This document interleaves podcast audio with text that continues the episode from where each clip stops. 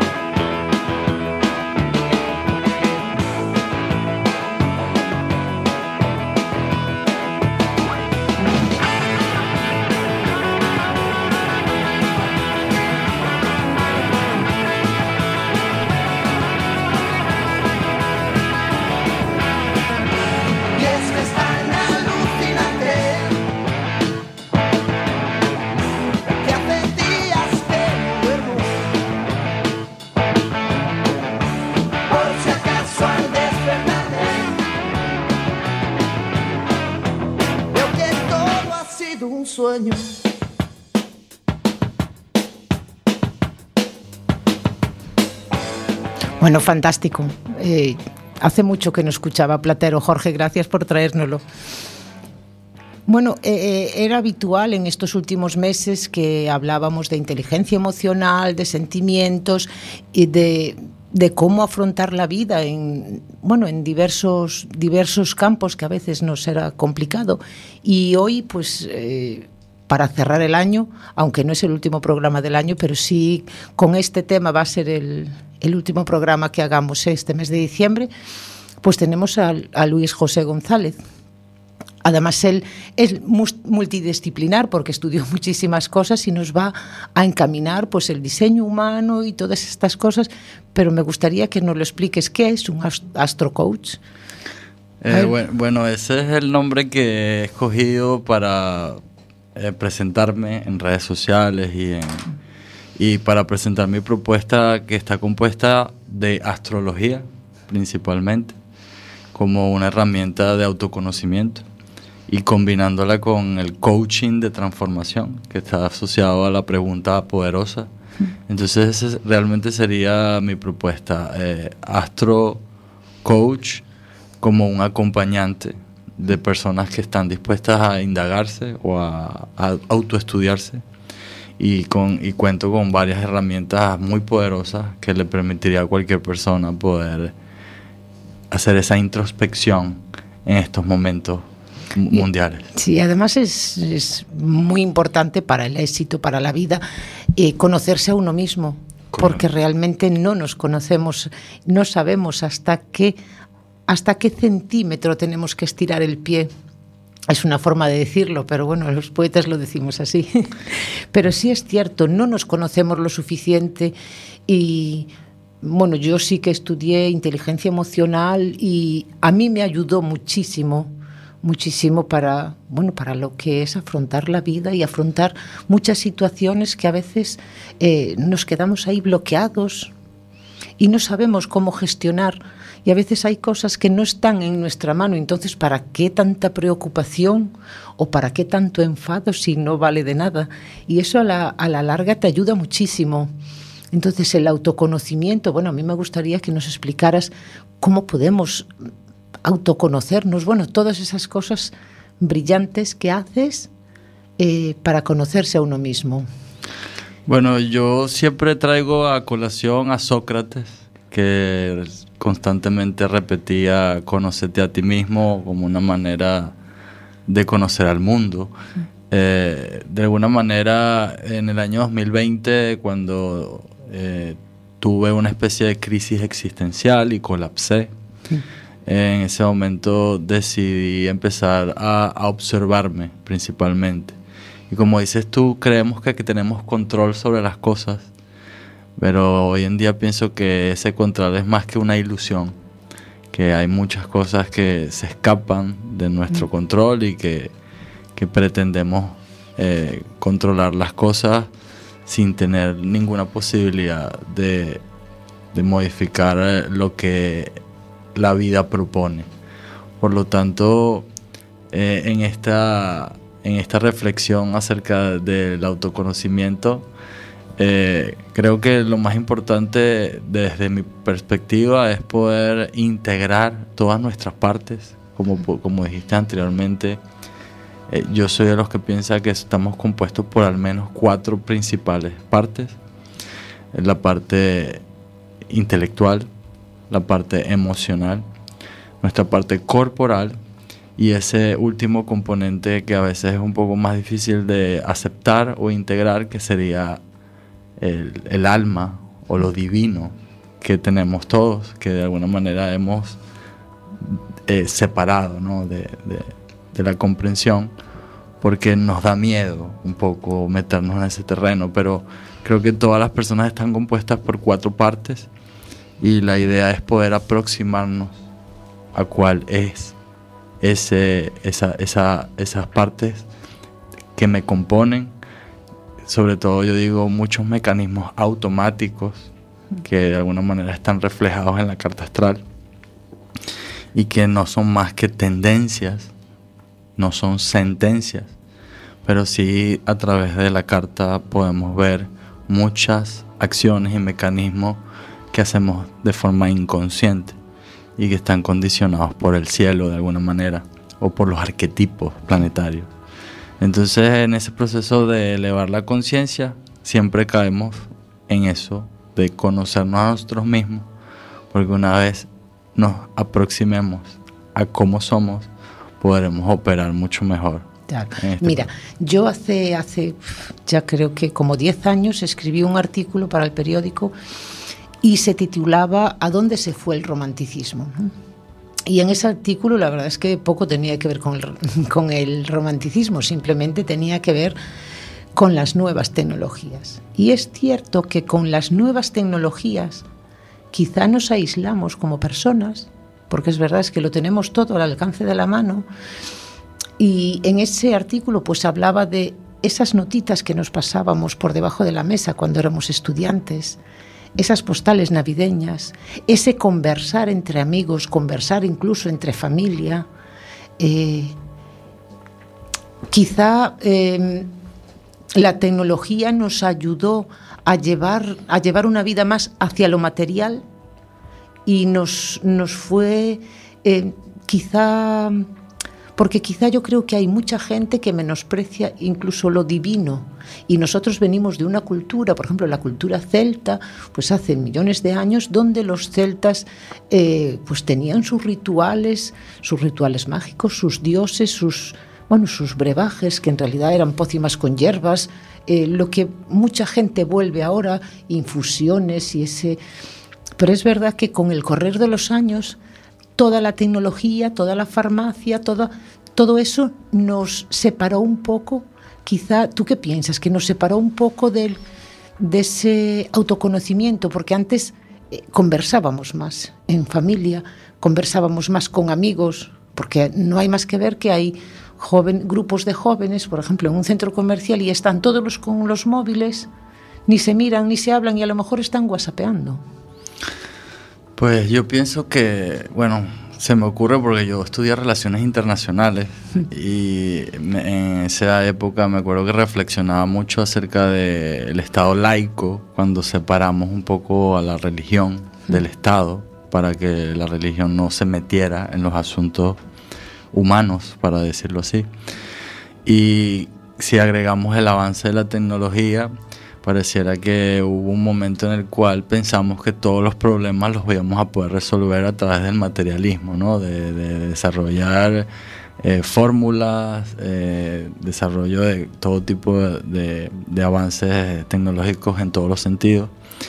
Pero realmente ese contenido de la psique, que significa alma en, en la antigua Grecia, eh, haberla descartado o haberla puesto en el segundo plano, podría estar eh, siendo o estar representando ese gran vacío que nos conseguimos hoy en día, ¿no? Que de alguna manera, eh, y cada quien tiene su visión y sus creencias, ¿no? soy respetuoso, pero tal vez en la antigüedad, teniendo en cuenta esa parte de la conexión con la divinidad, con, con el respeto a deidades, y de alguna manera ser parte de, un grupo de elementos eh, o que conforman el universo eh, daba un poco más de sentido a la existencia y tal vez ese vacío que se encuentran las personas hoy en día podría estar representado por ese, ese vacío espiritual. Claro, eso era a lo que me refería yo, porque tanta tecnología, pero al fin y al cabo, lo que necesitamos los humanos es el contacto físico, es hablar cara a cara, es eh, pues relaciones que se rompen a través de un móvil. Aparte de ser pues unas faltas de respeto tremendo, es que es algo tan frío. No, porque eso lo, no sé, eso fue una cantante que oí ayer en la tele o antes de ayer, no sé, en alguna noticia oí que una pareja se rompió por por WhatsApp y es por WhatsApp y es eh, no te puedo decir la cantante porque no me acuerdo, pero bueno, de estas chiquitas jóvenes, mm, ¿no te parece frío? ¿No te parece dónde va el respeto, el, el cara a cara de las personas? Bueno, de alguna manera en el autoconocimiento se dice mucho que la mejor manera de podernos conocer es a través de las relaciones, ¿no? relacionándonos con los demás, podemos llegar a aproximarnos un poco más a quienes somos y después también de haber vivido entre Dinamarca y Suecia por seis años, una sociedad bastante fría en todos los sentidos, eh, muy avanzada en lo económico o en lo tecnológico, pero muy vacía en términos de eh, estabilidad emocional y las relaciones interpersonales. Así que de alguna manera pienso que eh, la humanidad se ha eh, desvinculado tanto de su conexión con su alma o con su espíritu que de alguna manera se fomenta a través de las relaciones, se cultiva. Entonces pienso que eh, tal vez ese proceso de hacernos fríos y poder caer en eso de, de porque sobre todo la inmediatez de las relaciones de las generaciones, las nuevas generaciones, ¿no? de tener esa satisfacción inmediata y poder decidir entre tantas opciones o tanta información puede generar esa sensación de que si lo quiero lo hago, si no lo quiero no lo hago y si yo me apetece termino esta relación y continúo. pero tal vez estamos un poco infringiendo la naturaleza de, de lo que somos, ¿no? Estamos todos vinculados, estamos interconectados y tal vez esa, esa sensibilidad que pretenden las nuevas generaciones conllevan terminar en un vacío. Claro, ¿tú crees que nos estamos desnaturalizando? Yo pienso que estamos alejándonos mucho de lo que somos como humanidad, porque la tecnología no está satisfaciendo las aspiraciones que teníamos. las personas honestamente creo que lo único que quieren es ser feliz en el fondo. Quieren, estar satisfechos, quieren estar realizados. Y, un ordenador, una pantalla, eh, acceso a información ilimitada no está permitiendo que las personas logren esa esencia con la cual de alguna manera todos saben que tienen, pero de alguna manera no lo han descubierto. Yo pienso que estamos movilizándonos a una época en la cual el ser va a cobrar mucha más importancia ya que la tecnología prácticamente nos está dando todo y la gente cada día tiene menos necesidad de trabajar, porque de alguna manera van a ser reemplazados muchos puestos de trabajo con eh, instrumentos tecnológicos. Entonces mi madre siempre me dice, ¿qué vamos a hacer los humanos? Y yo lo que pienso es que, bueno, podemos estudiarnos a nosotros mismos, podemos eh, meditar, podemos sanar las heridas que tenemos de infancia y tal vez ese, sea el gran despertar de conciencia al cual nos dirigimos, porque realmente la tecnología, la inteligencia artificial o la robótica está llegando a unos niveles que superan a cualquier persona. O pero no, no son capaces de pensar ni de reflexionar. Y tampoco de amar. Tal vez ahí está la diferencia, ¿no? Porque de alguna manera una computadora o una, un artefacto de inteligencia artificial o el chat GPT, por ejemplo, que es muy popular, tiene la capacidad de procesar una información eh, demasiado rápido, pero no tiene la capacidad de conectar con, con personas. Y realmente allí es donde estaría el, para mí la esencia de lo humano, esa capacidad de conectar y sintonizar con otros, ser capaces de ser empáticos, eh, ser capaces de compartir y generar esa alegría que siempre, siempre es compartida, porque la mayoría de la gente sabe que solos no se pasa tan bien como cuando estás acompañado. Compartes tus alegrías, tus logros, tus, tus miserias, tus lloros, tus y es que eso mm, no hay máquinas que sepan hasta ahora. No hay máquinas. Mm, Por ahora, ¿no? Sí, sí, porque yo creo que hasta ahí, eh, sin ir más lejos, el Siri. El Siri, a veces le haces una pregunta retórica como ¿de qué color es el, porque yo lo hice, ¿de qué color es el caballo blanco de Santiago Apóstol? Y, me con, del mismo color que tus sábanas, me dijo. Okay. entonces sí que es capaz de, que antes decía que no eran capaz de pensar, pero sí, porque eh, ya la retórica y la ese falsete que, que, se dice que tenemos los gallegos de retranca, eh, lo utiliza ya el Siri. ¿Te das cuenta? Y nos, yo creo que no solo estamos desnaturalizándonos nosotros mismos, sino también a los animales. Y esa, es algo que se ve cantidad de veces. Perdón. Es eh, te das cuenta cómo se trata a los perros, que son animales de compañía, es verdad, es un miembro más de la familia, estoy de acuerdo, yo también tengo animales, pero hasta el punto de tienen que dormir en tu cama, ay, no lo puedo llevar en el suelo que se moja las patitas y le llevo un abrigo por si tiene frío y mm, en el colo continuamente eh, mi bebé, no, no es un bebé, es un perro. Lo estamos tratando de tal forma que llega un momento que él no sabe si es perro, si es humano. sí, porque hay muchos perros que se llegan a confundir, para eso están los adiestradores caninos. Les pasa igual que a nosotros. La tecnología, los avances, eh, es verdad que van muy bonitos con ese chubasquero, pero mm, bueno, no se mojan, vale pero que, le pongas un jersey porque hace frío, ellos están preparados para, su cuerpo está preparado. Y bueno, ni te, ni te cuento que no hace nada, una semana que había un husky con un abrigo. Señores, que el, husky es, el perro típico de Alaska, que hace con un abrigo, se estaba muriendo de calor el perro y con la lengua fuera. Y estamos desnaturalizando hasta los animales de compañía, no saben. Y si ellos no saben en qué punto se encuentran, imagínate nosotros. Pues sí, yo pienso que estamos en un momento de mucha confusión en todos los sentidos. Eh, por ejemplo, creo que mucho de esa el trato de esa manera a las mascotas puede ser porque mucha gente ya no se atreve a tener familia y de alguna manera canaliza esas energías de maternidad eh, a través de perros o gatos. Y de alguna manera estamos desvirtuando la naturaleza de lo que somos. Sin embargo, yo tengo muchas esperanzas el año que viene sobre todo con un tránsito importantísimo que se va a dar en la astrología, que, es Plutón, el último planeta del sistema solar, que se pasa normalmente más de, una década, a veces, normalmente siempre son más de 12, 15 años en, cada eh, signo, está a punto de entrar en Acuario. Y Acuario representa la humanidad. Así que Plutón cuando entra en un signo se empiezan a poner en tela de juicio eh, temas eh, relacionados al arquetipo.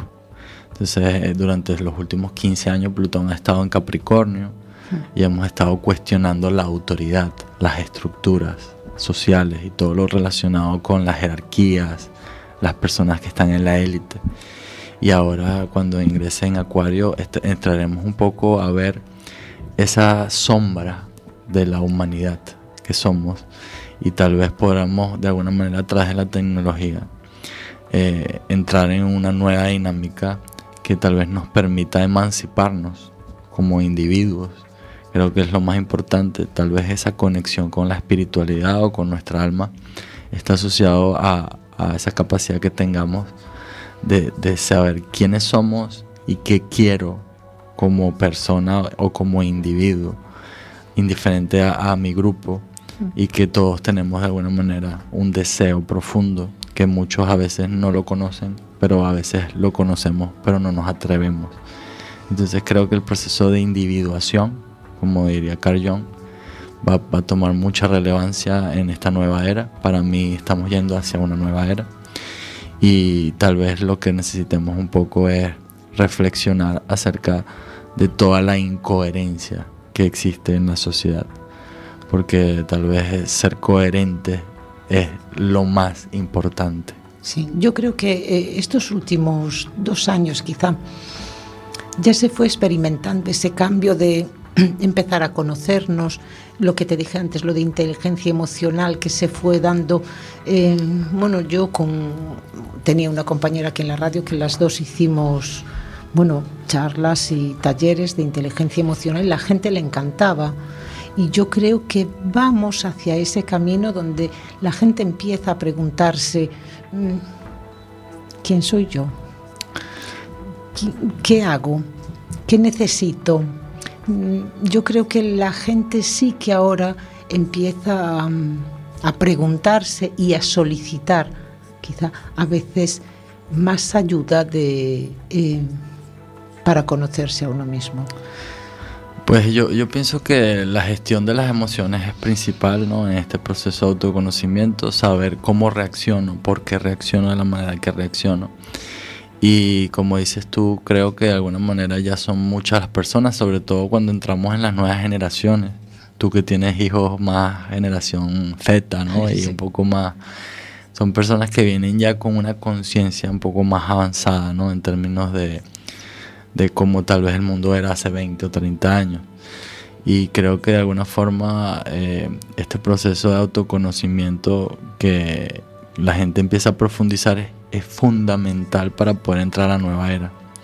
Pues yo soy de los que piensa que a la nueva era se ingresa de uno en uno, no se puede entrar en, de forma colectiva. O me indago o no me indago, o si me quedo en el exterior o profundizo en mi interior.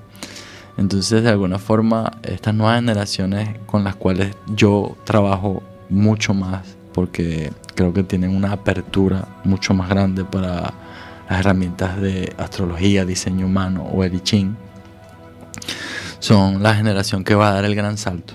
el gran salto a la humanidad y, de alguna manera poder pasar la página de, tanta incoherencia que me parece es la palabra más clave para mí en términos de cómo anda el patio, ¿no? Sí, es verdad.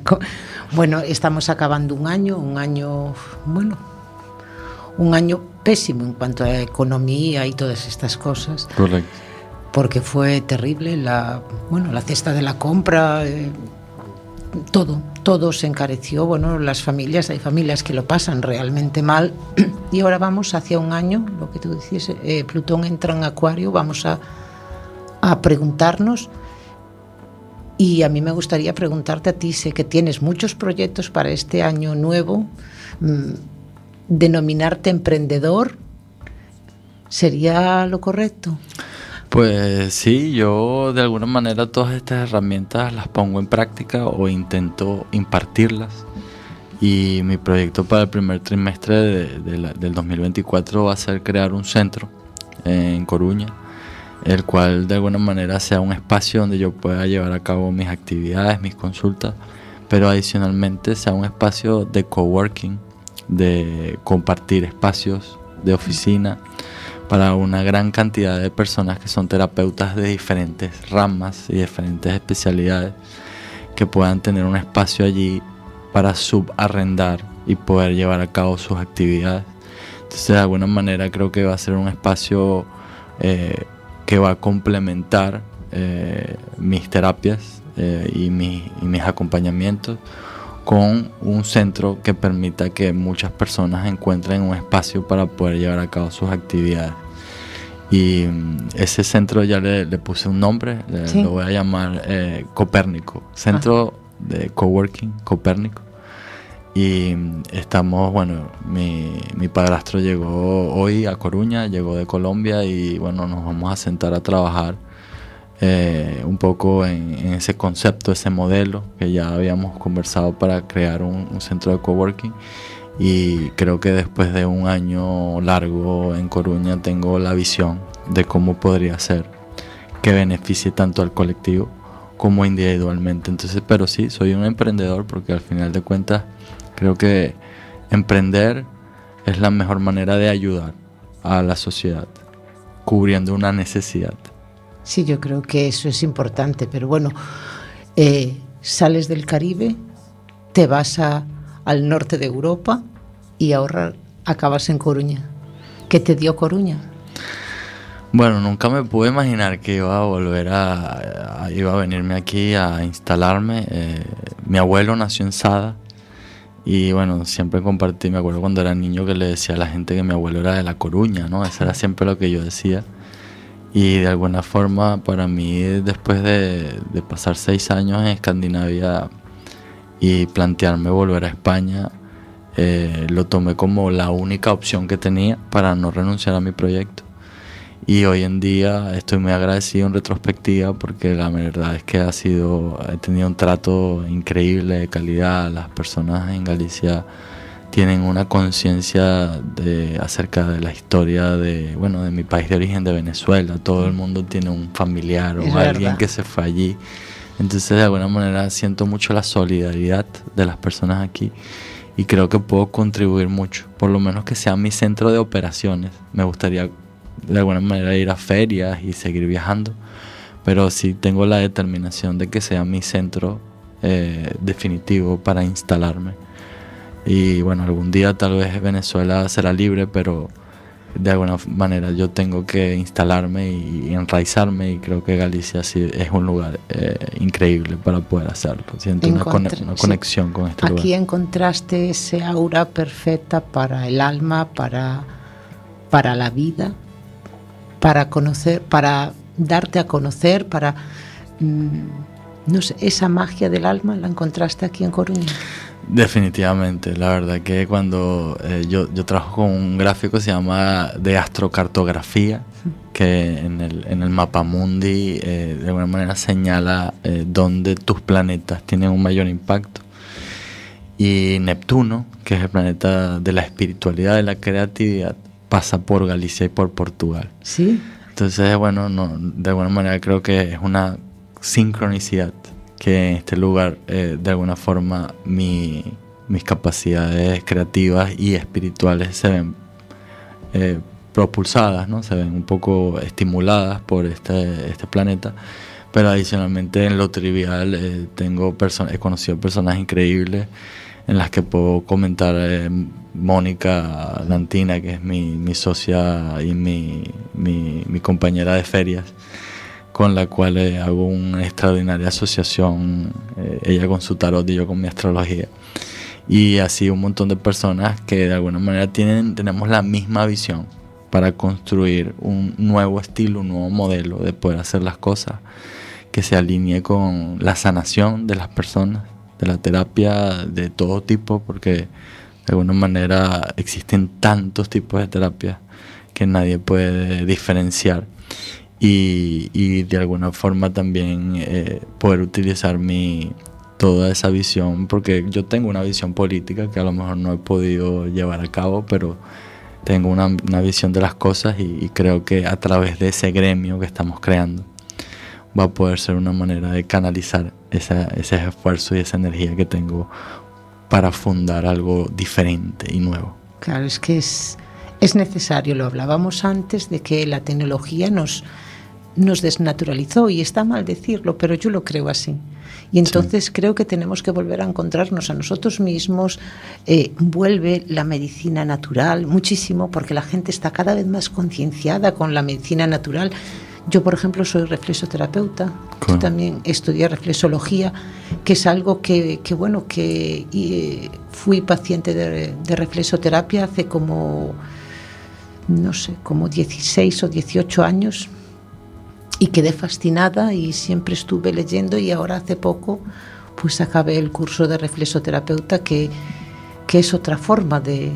Claro, una de tantas, ¿no? claro, tantas. Pero sin sin química, sin, sin, sin nada. Sin pastillas, ¿no? Sin pastillas, claro. Es que lo de tomar medicación, es verdad, yo nunca le digo a nadie, no te tomes las pastillas que te da el médico. Total, claro. Claro, eso, pero sí que hay formas de apoyo y de, hay grandes enfermedades que no puedes dejar de, pero bueno, es que no podemos eh, tomar medicación para todo. Es que me duele este hombro, me duele este pie, me duele es que respiro mal, es que tengo catarro y entonces estaríamos continuamente en un bucle que vamos a acabar todos anémicos de tanta medicación. Entonces necesitamos, creo que algo más, necesitamos. Entonces eh, me encantaría que nos hablaras largo y tendido pues, de, todas estas, de todas estas cosas, de, de qué es conocerse a uno mismo, lo dijiste antes, ¿no?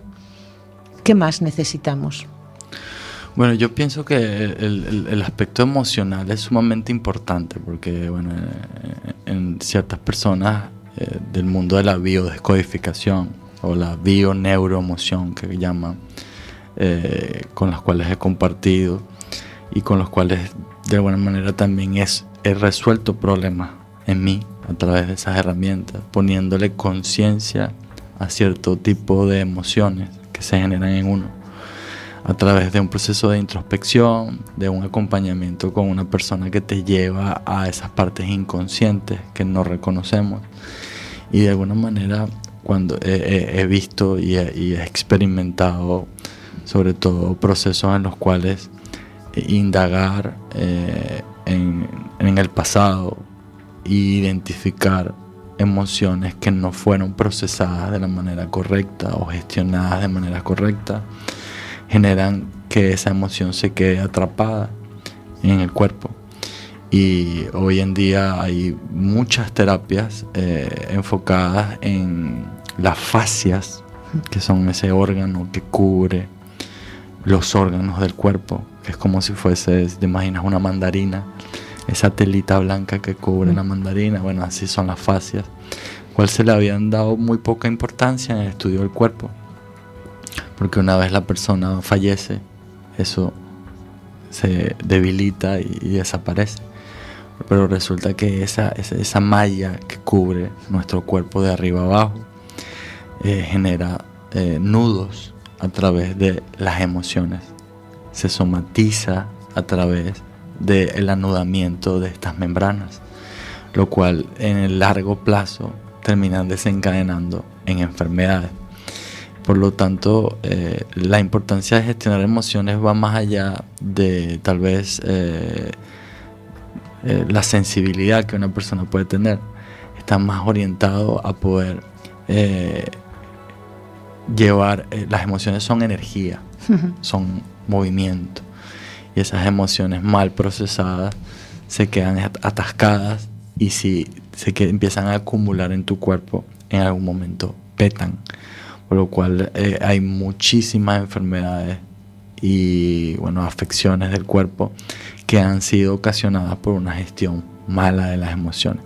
Por eso vuelvo y repito, conocerme a mí mismo me permite saber el tipo de reacciones que tengo tendencia a, a llevar a cabo y si reconozco esas reacciones puedo hacer una gestión de mis emociones un poco más inteligente en el sentido de que expresar enojo, expresar frustración, expresar rabia, que normalmente son censurados por la sociedad porque te, suelen decir no grites, no expreses rabia, evidentemente hay que cuidar las formas, pero ocultar o tragarse eso puede generar una enfermedad. Crean traumas. Crean, fin, totalmente. Crean traumas y si la emoción no la gestiono y pienso que la voy a parquear porque no me apetece sentir lo que estoy sintiendo, eso finalmente va a desencadenar y va a petar por otro lado. Claro, es que hay, emociones que llamamos emociones buenas, la risa, eh, eh, bueno, el amor, pero hay emociones como el enojo, la ira, que, a lo mejor no están bien vistas, pero es que son tan necesarias. Correcto. Como eh, esas emociones buenas que nosotros llamamos, ¿no? La felicidad, la ira es igual de importante que, la, que el amor, eh, que el enojo, porque necesitamos ese momento para pues algún empuje, si no estuviera enfadado, pues no reaccionaría de esta manera y no conseguiría pues ciertos propósitos y a veces es necesario para desahogar el cuerpo y quedarte porque todo eso que nos queda ahí mm, nos hace daño. En la biodescodificación se ve a la enfermedad como una, un aliado, el cual te está mostrando ese desequilibrio que tienes en el cuerpo. Muchas veces vemos a la enfermedad como el enemigo. Y la enfermedad usualmente lo que hace es que te pone, te visibiliza. Un debate de si se morir de amor.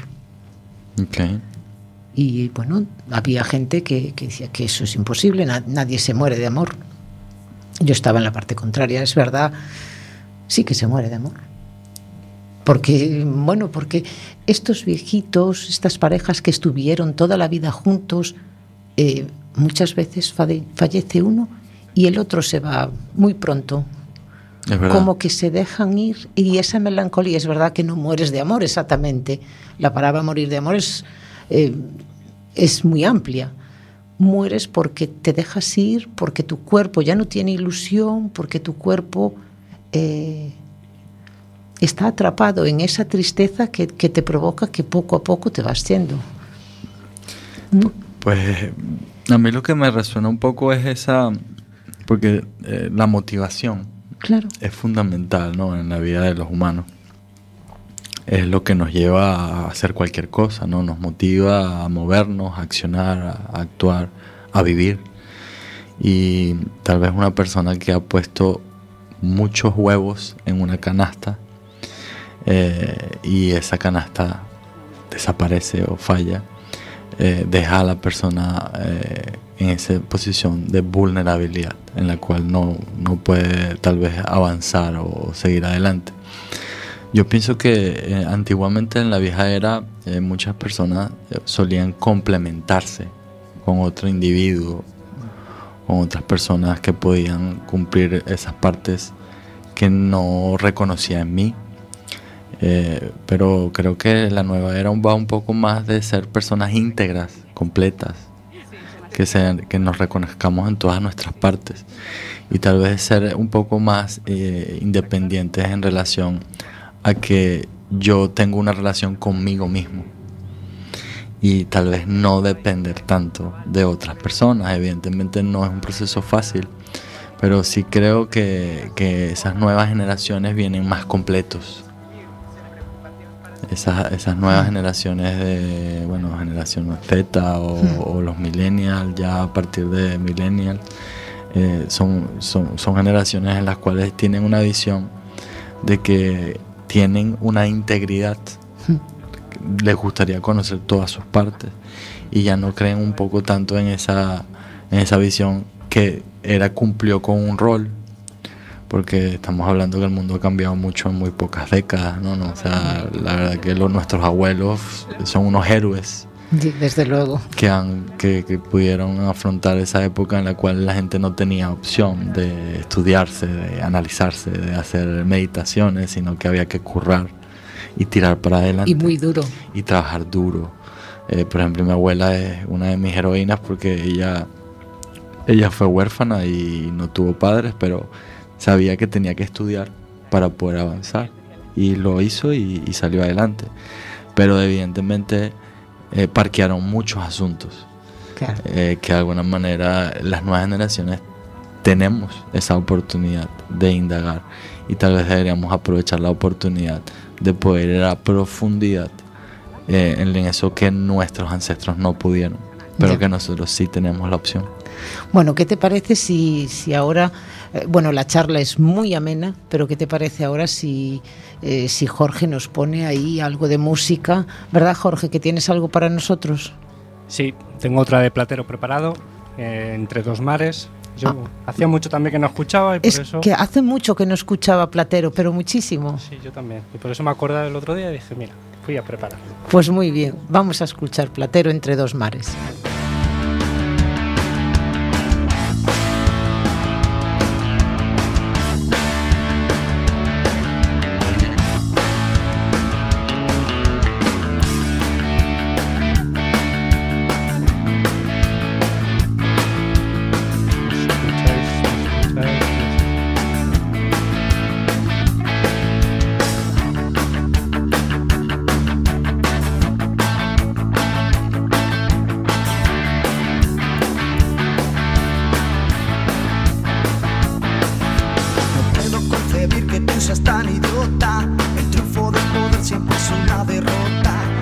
Y te has quedado colgado y la verdad es otra.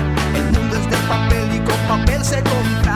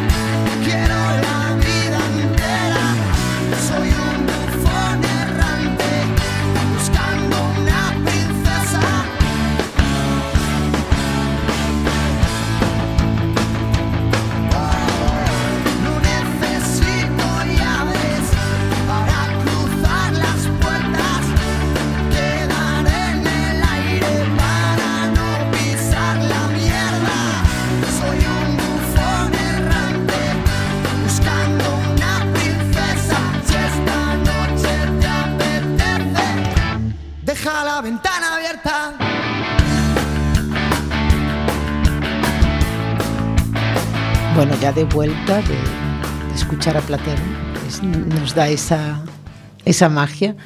eh, retomamos nuestra conversación con Luis José y yo creo que, bueno, que podíamos hablar de herramientas y, bueno, cómo llegaste a esas herramientas para el autoconocimiento, para el diseño humano. Cuéntanos. Bueno, yo eh, de alguna manera empecé con la astrología. Me parece que es la, la, manera más versátil de poder trabajar. Es la astrología que encaja con casi todo. Eh, me, yo tuve la astrología en mi casa de toda la vida. Mi madre tenía una astróloga y nos hacían revoluciones solares y nos hablaban de, bueno, de cómo iba a ser el tránsito del año siguiente y bueno, tenía conciencia de mi luna, de mis planetas. Y después con mis propios procesos de crisis existenciales, sobre todo en la pandemia, durante el 2020, donde todo el mundo tuvo un proceso particular. En mi caso, eh, terminó una relación eh, con una novia que tenía, con la cual yo aspiraba en aquel momento casarme. Eh, rompimos de una manera, bueno, muy formal, pero me tocó quedarme solo en Suecia. Nunca había vivido solo. Y de alguna manera creo que la vida me proponía solventar asuntos que tenía acumulado por mucho tiempo entre ellos cambiar hábitos alimenticios, poder hacer transformaciones de, mis actividades diarias.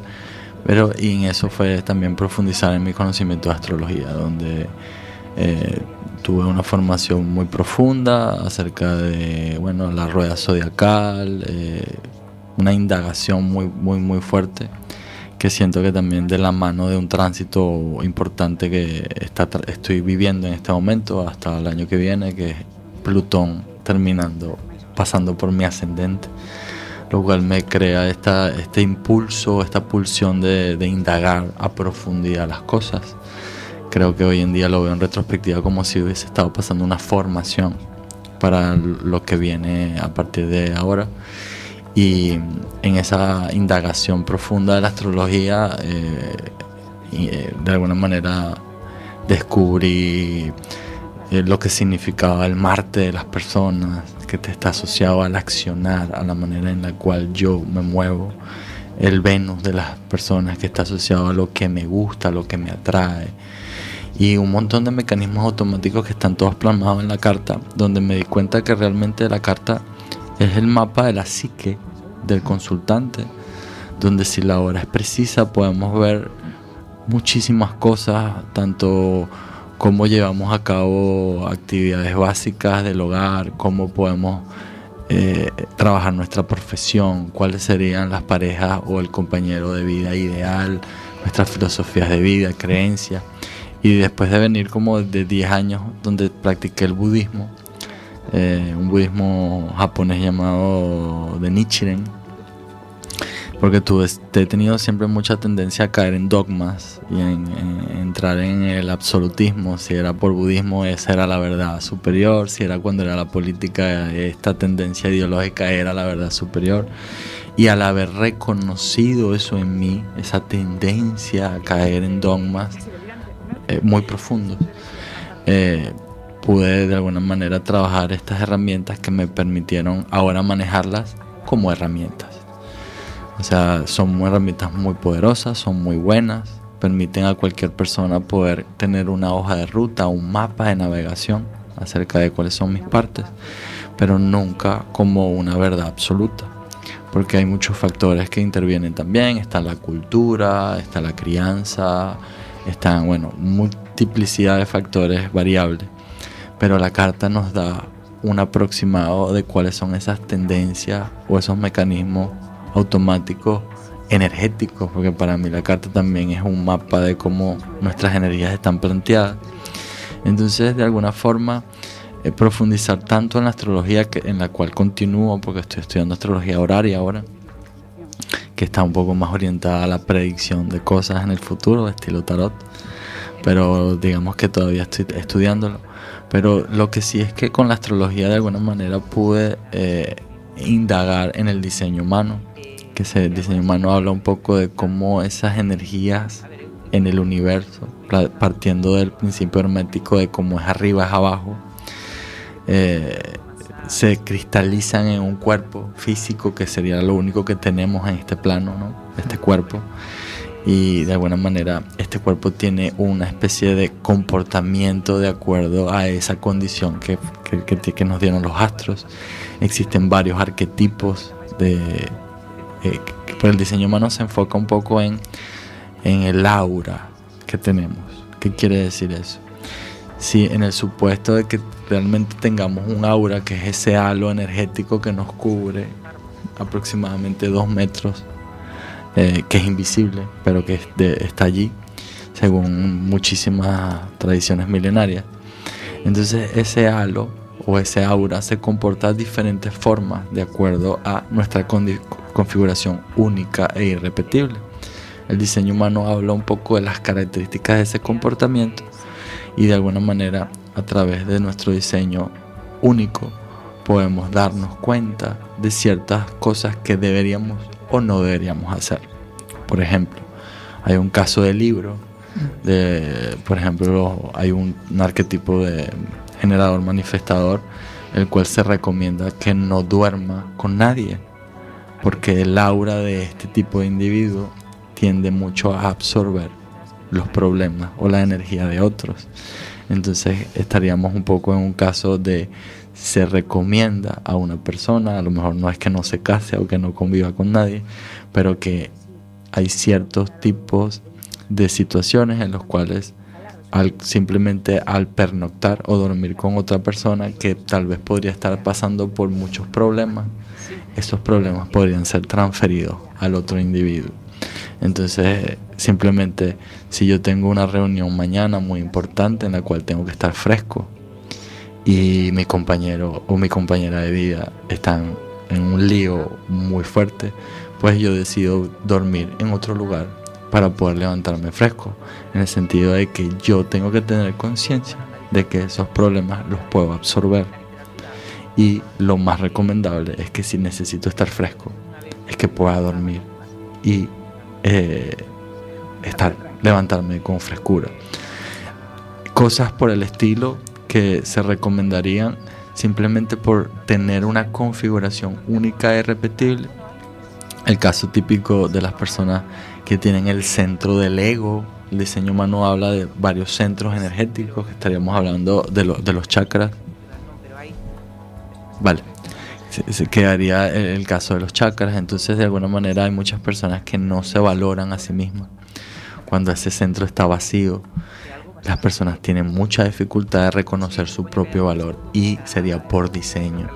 Entonces, este, lo que estoy hablando es que hay un montón de información en esta, en esta herramienta que permite dar claridad acerca de cómo manejarme en este plano. ¿Entiendes?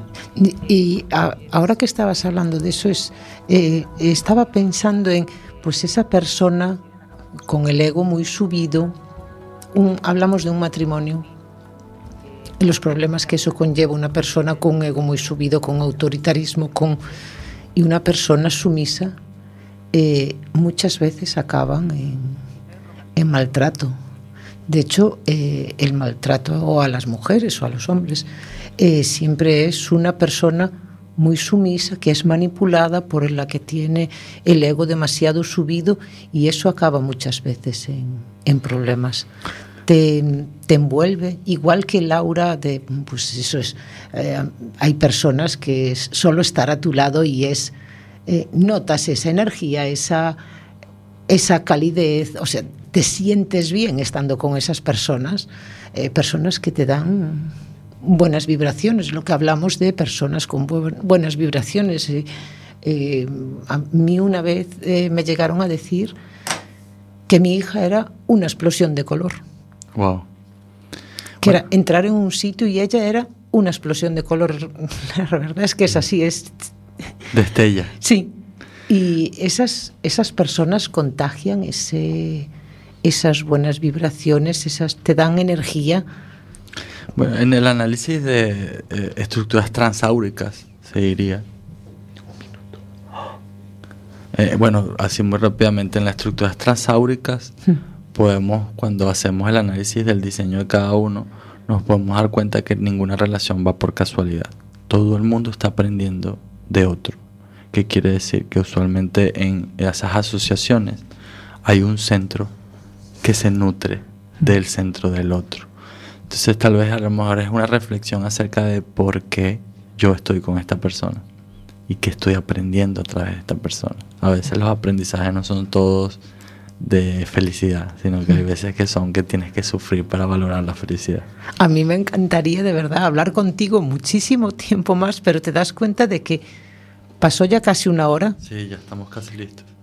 Aquí tienes tu casa. Muchas gracias. Solo tienes que llamarme, Begoña, y quiero ir al programa y aquí serás siempre bienvenido. Eh, se nos fue el tiempo, Jorge, ¿no? Se nos fue el tiempo y muy rápido. Vamos a despedir con música. ¿Nos da tiempo? Sí, vamos a terminar con música y, ya nos despedimos. Vale, pues bueno, eh, que lo paséis bien estos 15 días. Bueno, vamos a acabar el año. Eh, como muchos me pedisteis, estará una amiga, Mónica, la que eh, me ayudará a cerrar el programa del año con solo con poesía. O sea, nos dedicaremos a recitar poemas, eh, porque bueno, mucha gente me pidió, bueno, Mónica, tu amiga, mi amiga. Correcto. Ella estará aquí para cerrar el año y lo haremos con poesía. Así que ser felices y nos, nos encontraremos en las ondas pues en 15 días. Muchas gracias que ya han pasado, un libro inacabado, cantar sabiendo lo que dices, es tarde para arrepentirse, pensar a veces que no hay nada, que son solo